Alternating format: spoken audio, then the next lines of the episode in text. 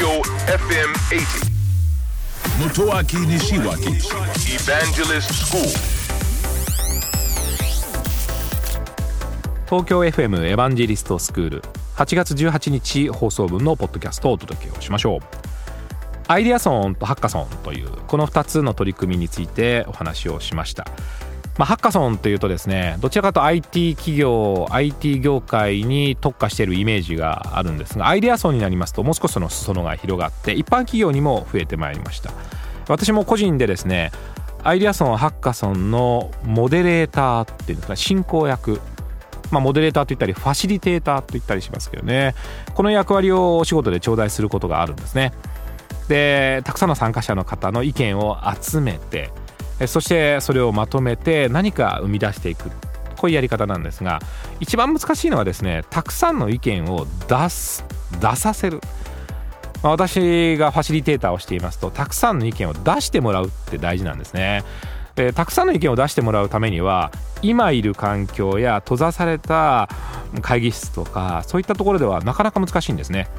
大きく背伸びをし深呼吸をしながら何か全然違う景色を手にすると豊かな意見が出てくるんですねアイデアがね。ですからやはり観光地とか温泉とか緑あふれる地域に行ってそのアイデアソン合宿をするのが流行ってるんですね。えー、何せ設備は必要ないんですインターネットさえあればパソコンつなげてアイデアソンでどんどんいろんな情報交換できますからまあインターネットもいらないぐらいですよね。ホワイトボードとか紙を使ってやればいいわけですからね。ですから大変あの取り組みが多くなってきています。もう一ついいことがあるんですね。実は温泉旅館やリゾート施設だけではなくてそのリゾート施設の中のウィンタースポーツのリゾート施設。例えばスキー場とかですね。夏場使ってないじゃないですか。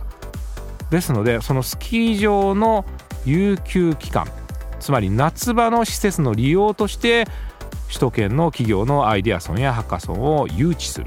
こういう活動が生まれてきてるんですね、まあ、双方にとってメリットがありますからとてもいい活動ですね。これからのアイデアソンハッカソン、ね、注目していきたいと思います。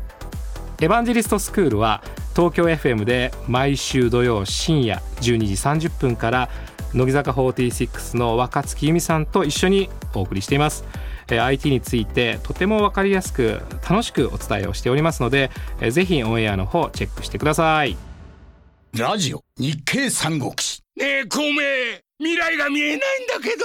ほうそれは困りましたね。もしかして孔明は未来が見えるのか？なんだ思わせぶりだな。どうやったら未来が見えるんだ？教えてくれ。嫌です頼むよ。俺も知りたい。教えない。教えてくれよ。絶対教えない。教えて。教えないねえお願い。教えて。俺も頼むよ。教えて。教えない。教えて。日経電子のバーン知は力なり。日経電子版